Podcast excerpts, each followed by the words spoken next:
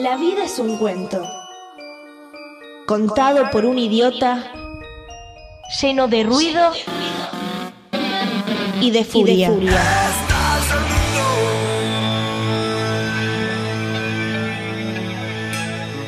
Que no significa nada.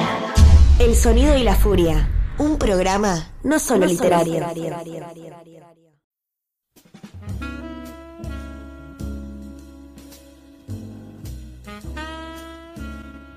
Muy buenas tardes, buenos días, buenas noches a todos. Estamos en el bar Eterna Cadencia, que también es librería y una de las más lindas de Buenos Aires, por entrevistar a Ana Paula María, Maya, que acaba de editar en castellano Entierre a sus muertos, un libro que estamos disfrutando muchísimo y que por suerte tenemos a la autora con nosotros de visita en Buenos Aires para que podamos a, charlar, charlar sobre su literatura, sobre el libro, sobre todo lo que se pueda eh, sacar en esto. Buenos días y eh, le paso la palabra más que nada a Matías porque él es el que entiende el por Tu novela en realidad es parte, está dentro de otras novelas. Hay como una historia que vas contando en diversos libros, ¿no? Hay Claro. una historia que va, que va perdurando a lo largo de, de tus libros, por lo menos de los últimos. Sim, posso falar em português? Posso.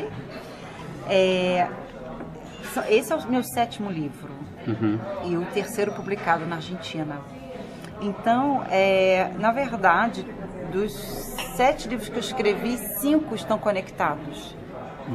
Poderia dizer até seis, mas cinco estão definitivamente conectados. E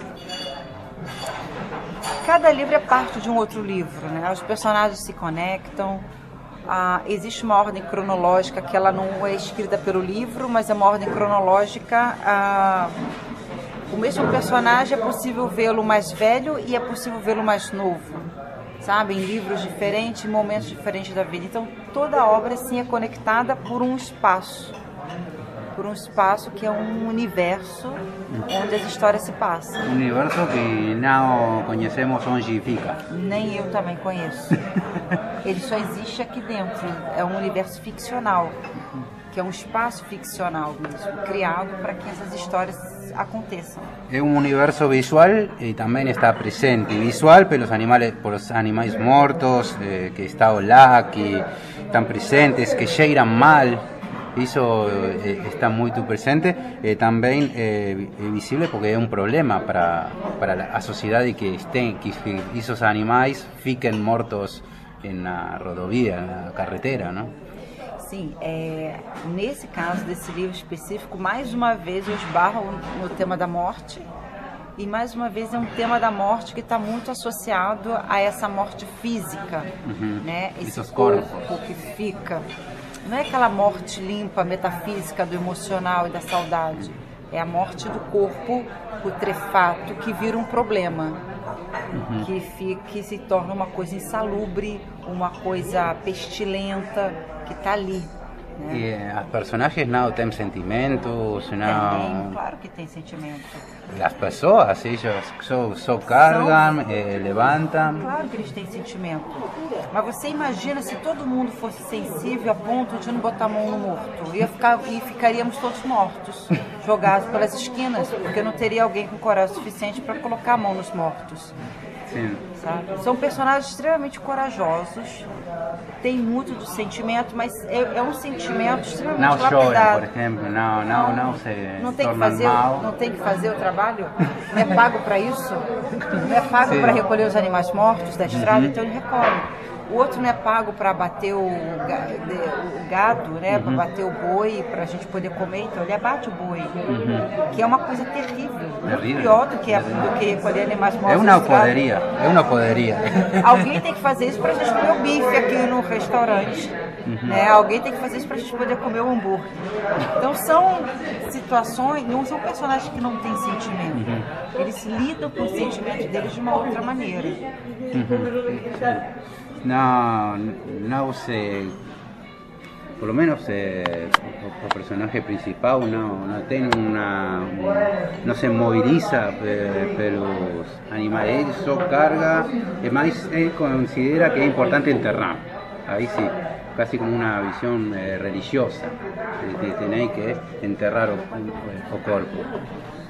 É, não é que ele se- não se importa com os animais, se importa, porque está morto, vai fazer o quê? Não posso fazer mais nada. Afinal de contas já morreu, só podemos botar na caminhonete e carregar. Mas esse personagem, ele vem em outros livros, ele é extremamente complacente com os animais. Sim. Bem mais que com os humanos, assim. Ele tem uma relação profunda Com com os animais. Mas se já está morto, vai fazer o quê? Só podemos tirar essa carcaça e levar para algum lugar. E o que acontece nesse livro é que no meio do caminho ele encontra dois corpos de, de um homem e uma mulher. Que não há quem os recolha, não há quem os tire da, da mata, porque não, a o, o carro da polícia está quebrado, um carro específico né, que vai recolher esses Hay un corpos. estado ausente que, que no, Sim, é um, no estado, au- au- é um estado ausente, porque ele de fato é ausente. E quando ele está presente, ele não tem nem dinheiro, porque o carro está quebrado, não tem gasolina para ir lá buscar o morto. É exatamente isso que un acontece. estado inútil. inútil. Sim, e o estado nos meus livros é sempre inútil. Eu adoro esse estado inútil, porque é real esse estado inútil. E os personagens é que tem que tomar alguma providência. O estado é sempre inútil, coitado, porque está sempre quebrado, está sempre mal informado, tá sempre, é sempre complicado para o estado. Como de fato é, como de fato vivemos, pelo menos na América Latina, é sempre assim. Isso é a realidade da América Latina, não é do Brasil. Toda a América Latina, foi muito- incluindo o México, e tudo, é igual, é tudo igual. A gente está distante geograficamente, mas é tudo igual. Para mí fue muy, muy fácil relacionar Não é? eso. Nossa, imagina, isso aqui é fácil. porque de No, fato- conozco un, un euro europeo quizás. É, o europeu, o Cuesta europeu. un poco más. Poxa, nossa, olha que, que realidade dura o europeu fala. Olha, nossa, não, a América Latina sabe o que é isso. A ausência do Estado, né? Que é um Estado corrupto, geralmente. Corrupto, Que a corrupção começa lá em cima, então falta o dinheiro aqui embaixo. Para o cara não ter gasolina. Não é culpa do policial, o cara não tem gasolina para botar no, no- no carro, no rabecão, que, é o carro que chamamos no Brasil que recolhe os mortos, não tem dinheiro para botar nesse carro para buscar o morro. Ou só tem um, aí tá quebrado. Não tem dinheiro para consertar. A culpa não é daquele policial, é a culpa lá de cima, dos, dos grandes administradores. ausencia del Estado desde, de- de- desde lo económico también, Sí, en Justamente. donde se acaba, el- é, é o que se pone ausente. É o que, donde el é Estado exatamente, tiene, se que pone é exatamente, é exatamente o que nós todos vivemos na América Latina. Um Estado ausente e um governo corrupto. Porque se você não ter dinheiro para gasolina, é porque, cara, o negócio está complicado lá em cima. Já o repasse já não acontece. E quando acontece, alguém vai roubando pelo caminho e vai roubando pelo caminho até que não tem como botar gasolina numa viatura ou não tem como colocar, consertar um, um rabecão, né, um carro quebrado para recolher os mortos. Então, são problemas administrativos que têm uma relação direta com a corrupção. Una eh, consulta en cuanto a lo... ¿Cómo, trabajaste, no sé si... eh, el, el libro en cuanto a lo literario, ¿cómo es tu ingreso a la literatura? para ¿En qué te inspiraste? ¿Qué libros conectarías con tu libro también? Eh, o sea, yo imagino inmediatamente La carretera de Cormac McCarthy, eh, no sé, Sí. imagino... Sim, pero assim, todos os livros que são um pouco parecidos com os livros eu não leio. Por quê? Porque para mim é um pouco complicado ler algo que, que é tão parecido. Então, com carta, eu tenho três livros, li um e há coisas muito semelhantes, a vezes não quero ler mais. Bien, bien. Para no tener influencia... Hago bem, não? Sí, Hago bem sí, isso. sí, sí, Porque sí. isso para mim não é bueno. Então, a vezes, nossa, pero é muito parecido. ah, a vezes limita. para mim, sim, Te pero limita. é uma coisa que eu tenho um pouco de medo. Porque pois, se eu estou escrevendo na, na, um episódio de livro e começo a corre- correlacionar com este livro que leí, que é muito próximo de meu livro. Então, eu leio coisas que não têm que não estão próximas. E, e para mim é interessante ler outras coisas. Bien. A mim me gusta aqui em Argentina uma escritora que é Mariana Enríquez, que é Samantha Schweblin. A mim me gusta muito, muito, Sí, es muy, muy buena, Enormes sí. escritoras de terror también. Sí, claro, a mí me gusta mucho. Tem Selva Amada también. ¿Cómo manejaste, el- no sé si tuviste injerencia en la traducción que hizo, Cristian de Napoli. que hizo Cristian, eh, si tuviste alguna injerencia, alguna eh, ¿Leíste la traducción? ¿Qué te No, pareció? no. Ah, Nunca, nunca. É, é impossível para mim ler a tradução e dizer, ah, está muito boa ou não, está mal. Não, no. não, não, não tenho este conhecimento. Sí, Ah, Sabe, no bien. sé, tengo. Lo dejas, lo dejas a... No te tengo. lo dejo a vos, no sé si vos te leerías traducido con él. No sé tengo si este uno se podría. conocimiento, Porque si no no te sé. gusta. Não tenho, decís, não, no, no es así. Não, ¿Cómo? sim, porque leio, para mim está tudo bem. Quando eu compreendo as Pero te, palavras, comp- te, digamos, tuviste, eh, digamos, te consultaste, te consultaron cosas o não, não é viste cosas? necessário, No. não é necessário. Bien, dejaste el trabajo del otro. Sim, não é necessário porque é, porque está muito, muito próximo, não? Estamos cerca do mesmo Estamos todos latinos, parece que Universo há uma... lingüístico, digamos. Sim. E também não há nada muito característico culturalmente. Hablando, nossa, isto aqui é de uma coisa muito específica, de uma região de Brasil. Não, não há isso. É muito Claro. universal. Então é mais fácil. Mas eu tenho um livro traduzido para a Sérvia, Ah, ahí es más complicado. mais complicado e coisas básicas, como por exemplo uma marquise. Não sei o que é marquise aqui, essas coisas que estão do lado de Sim. fora Uhum. de la edificação. Claro, que es en la una- marquesina. Sí. Sa- Sí, não sabia. Então Ah. necessitei explicar, enviar Claro, uma sim, foto, cositas assim. Ah, esa Era- cosita sí. Agora, Para para, este cá, caso, para não. nós outros não. Não. Para a Itália também, não, não me consultaram mira. também, não, não Bien. tive problema. Para a Alemanha, um pouquinho mais ya es un complicado. poco más complicado, porque Sí. tienen otra forma también de, de Sí, pensar sí, el mundo sí. y todo. Ou quando o tradutor conosco muito, conhece muito do, de Brasil.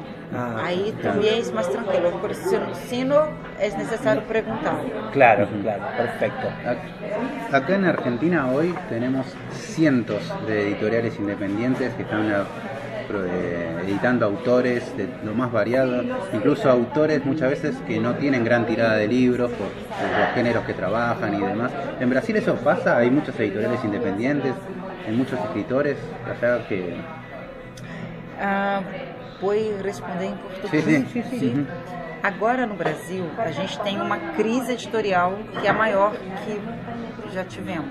Ujú. Isso fez com que também algumas grandes editoras fechassem, mas grandes editoras não, é grandes livrarias, mas livraria grande mesmo, assim, que era muito importante para as editoras, fecharam algumas lojas, várias lojas fecharam. ¿Fecharon ahora con É, Bolsonaro o ya, não, já vem fechando. Não, Bolsonaro há cinco meses. Ah, ahí. Ainda não fez nem muita cosquinha ainda, como Uhum. pode se dizer, ainda começou. Sí. Tudo isso já Mais vem. va um ajuste forte. É, para- a gente ainda pode ter muitos problemas com ele, a gente não sabe ainda. Cinco meses ainda não dá para saber. Isso que eu tô falando são coisas do ano passado já. Uhum. tá? Então, é, as, as grandes livrarias já fech- estão fechando já, acho que já uns. Que eu me lembre, pelo menos uns dois anos elas vêm fechando, tá? Então isso não é agora. Mas assim, agora que eu digo é que toda essa onda de dificuldade, agora vivemos um momento como está agora. As editoras estão publicando menos, porque não, não tão- mal estão dando conta né, de publicar os autores que têm, e isso faz com que o mercado se feche um pouco para novos autores, para novas apostas, porque não tem grana. É, a venda de livros caiu, essas grandes eh, livrarias fecharam, existe um débito dessas livrarias com as editoras, existe, então existe uma, é, é realmente um problema complexo que a gente vive agora. Tivemos um momento que havia pequenas editoras surgindo. Não estou vendo pequenas editoras surgir tanto. Se está, não estou sabendo. Mas o que eu vejo são editoras médio porte que fecharam. Tivemos uma há uns três anos, mais ou menos, três anos e meio que fechou, uma, uma que era muito importante, uma editora médio porte no Brasil que já fechou as portas. Então já é um processo que vem acontecendo há alguns anos, desde quando começou de fato essa crise econômica no Brasil, que já persiste essa crise econômica no Brasil, acho que a gente já começa, posso dizer que há uns cinco anos ela já está por ali, assombrando e foi piorando. E não sabemos se agora, a gente agora começou a ter um leve respiro, mas não, ainda não é o suficiente para saber para onde vai. Então a gente está o quê? Vivendo o quê? Um processo. É um momento de as coisas são em suspense e um processo. Porque novo governo que vem com um, um outro posicionamento muito diferente do governo anterior, então ajustes, né? É um momento que não- ninguém sabe exatamente. Aí se especula muito. Até que porque especulação vende e gera cliques e gera dinheiro. Que no fim das contas é o que as pessoas querem, dinheiro. Né? Não importa onde pra que lado você joga, você quer clique. Você quer clique. Quanto Sim, mais sim. clique, mais dinheiro você tem. Porque no final das Ah, contas é isso que conta, não é verdade? Toda caída tiene- encuentra en un momento una estabilidad, o sea, es hasta que uno se adapta. Más la, el consumo cultural siempre va a ser Sempre donde la quando a gente... crise, quando a- uma crise econômica, o consumo cultural cai. Você Uhum. diminui, compra, você precisa comprar comida, pagar o aluguel, Uhum. você tem outras necessidades, que aí ir ao teatro, ir ao cinema, que é caríssimo, pelo menos no Brasil o cinema é muito caro. Eh, y que de Argentina a Brasil estamos muy cerca y a su vez estamos distanciados, por lo menos desde acá nos cuesta conocer autores de, de Brasil. Não é Nos- muito comum, não? No, te, no llegan muchos por No, el no idioma, muchos, por no. el tema de la traducción. Mira, que leí, bueno, Clarice Lispector, obviamente, supongo que debe ser una influencia también para, para ustedes. A Ferrés lo leí, Silviano Santiago, pero outro? Qual é Ferrez. o Ferrez qual é de o San Pablo. primeiro? Eh, Si- Silviano Santiago. Ah. Silvio, sí, sí, bueno, sí. Ujú.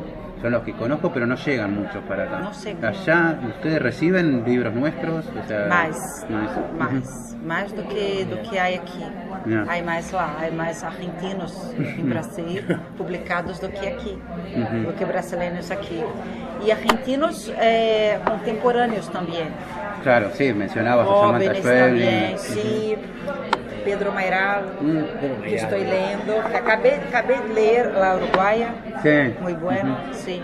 Muy libro rápido. Sí, como, como mis libros también, a mí me gusta mucho. No sos de, de extenderte mucho, o sea, Sí, sos de concentrarlo. Sí, a mí me gusta también las historias más Ujú. rápidas, a mí me gusta esto. Sí. No me gusta mucho escribir cuento, pero las novelas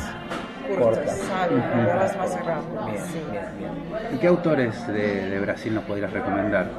Contemporâneos ou qualquer um? Bueno, contemporáneos, por ahí estaría bueno para, Sí. para conocer Olha, um, hoy. o mais antigo, que é morto, é Campo de Carvalho.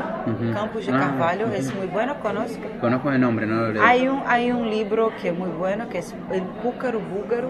Mm. Es muy bueno este libro. Es muy buen autor. Tem, tiene cuatro libros solo. Eh, ah, en Brasil ahora, para los jóvenes, tiene una escritora que ha ganado el premio Jabuti Ajá. ano passado, ah, llamada Carol Ben Simão. Es muy buena también. Ujú. Es buena. Eh, Eu ela ganhou o prêmio Jabuti e eu ganhei o prêmio São Paulo no mesmo período, sim.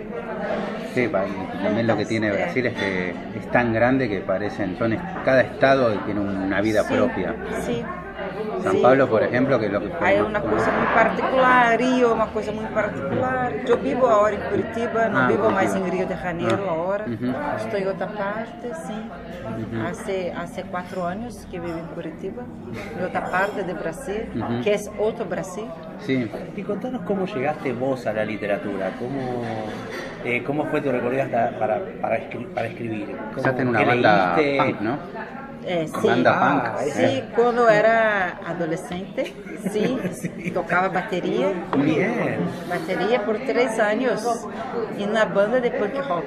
bien. Dos 15 aos 18. Aí, pronto, encerrei esta vida maluca. Rompiendo libros. Não era, é, não era louca nada, só me gostava los, o rock and roll. Como me gusta, como me gusta hasta hoy. La noche. del- Las películas de horror y rock and roll eh, a- hasta hoy a me gusta mucho.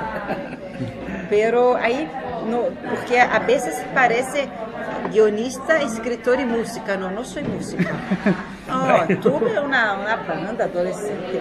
Jugaste a hacer rock, digamos. Sí, Hiciste una rock. cosa así de adolescencia.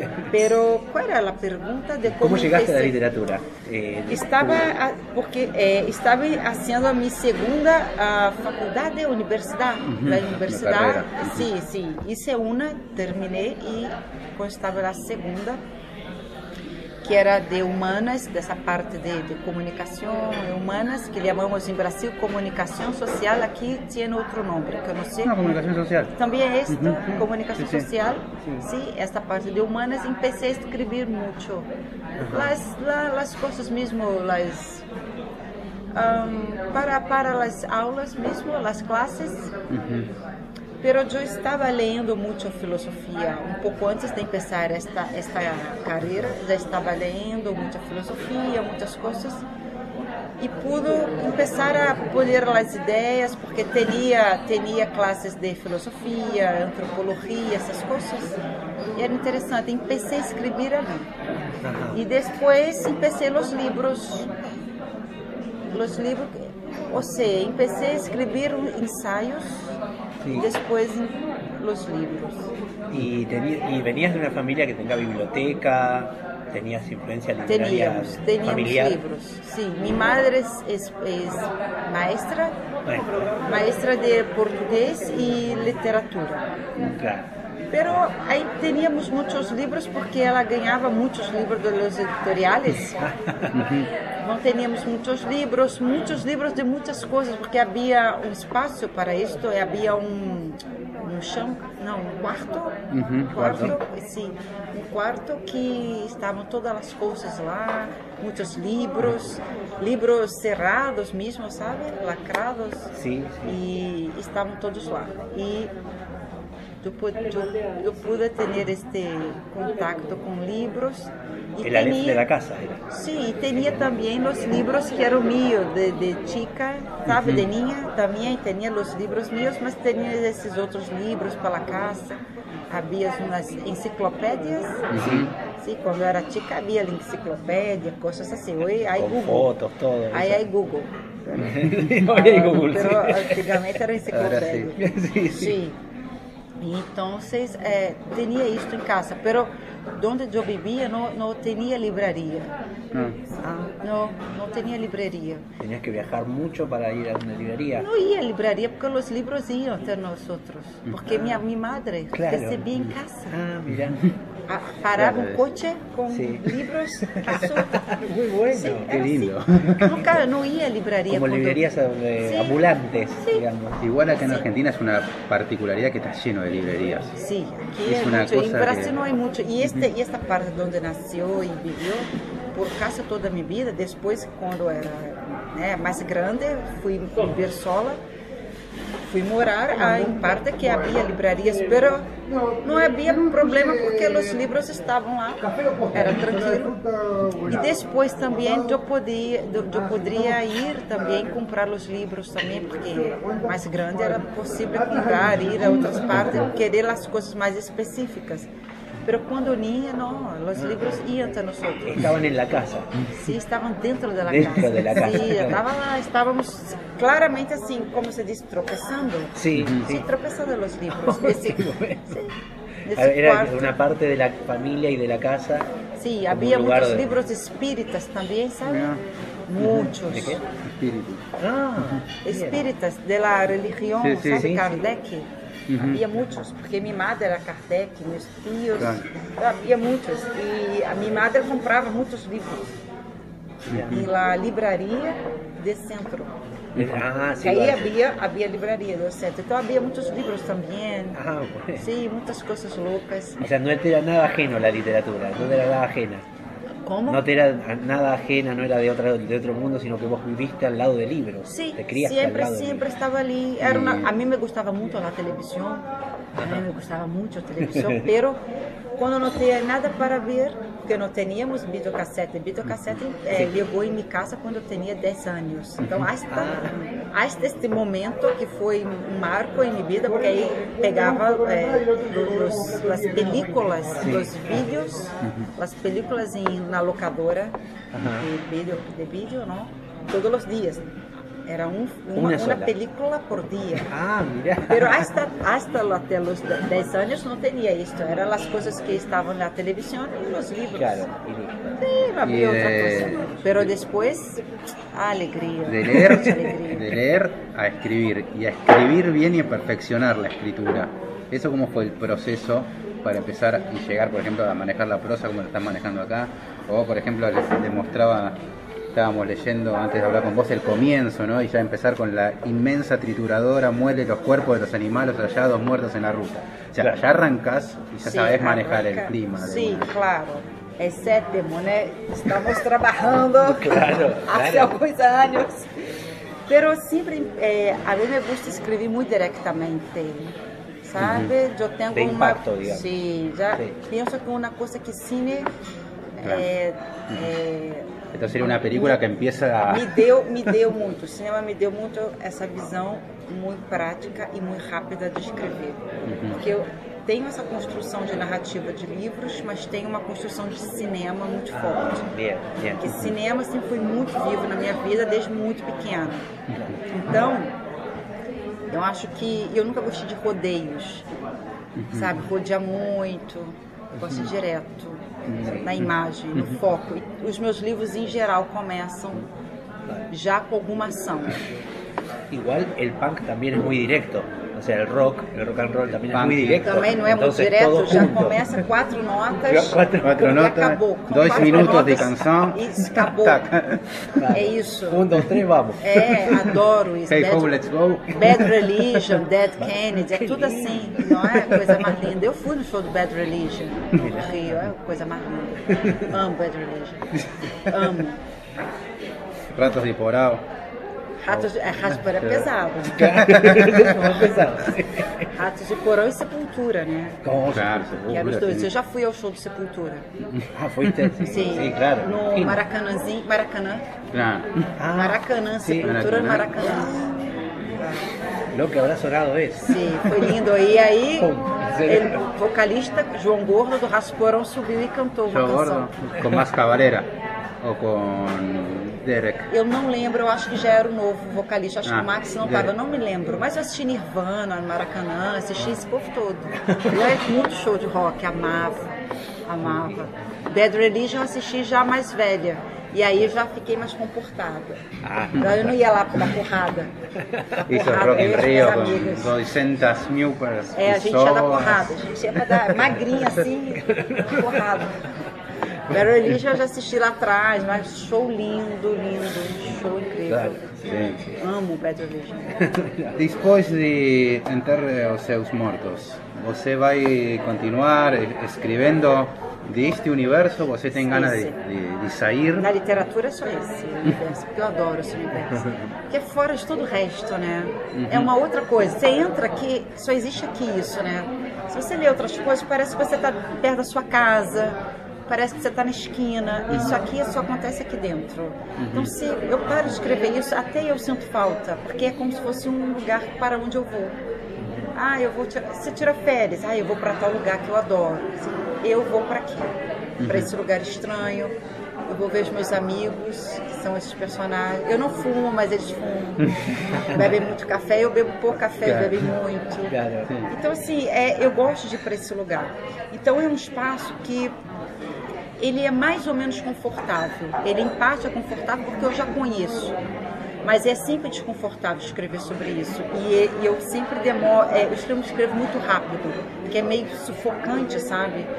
A, a- a- essa oscuridade das histórias é um pouco sufocante. Mas não tenho projeto literário fora desse. Não. projeto literário é esse. Ese. E outras coisas podem É ser outra coisa, diferentes, claro. mas literário não consigo nem pensar fora daqui. Problema, oscuridad. Aqui dentro não consigo. Claro. Es difícil vivir É difícil, adentro. é muito tempo já. E eu gosto dessa escuridão aqui. Então eu venho para ela. Então literatura, certamente Edgar Wilson voltará. ¿Te sentís bien? ¿Algo que quieras comentarnos sobre, sobre estar acá? Sobre... Ah, estar aqui é sempre muito bom. É a terceira vez que eu Terceira. venho, é a primeira que eu, é a segunda que eu venho a trabalho, porque a segunda que eu vim aqui foi a passeio e a primeira foi em 2015 que foi a pela Filba, né? Lançar o Degado de Degados e Deganados e Hombres. Bueno, un saludo para los argentinos, para el programa El Sonido y Furia. Sí, vai oír y vayan también leer Entierra sus muertos. Sí, hay mucha furia en mi sonido.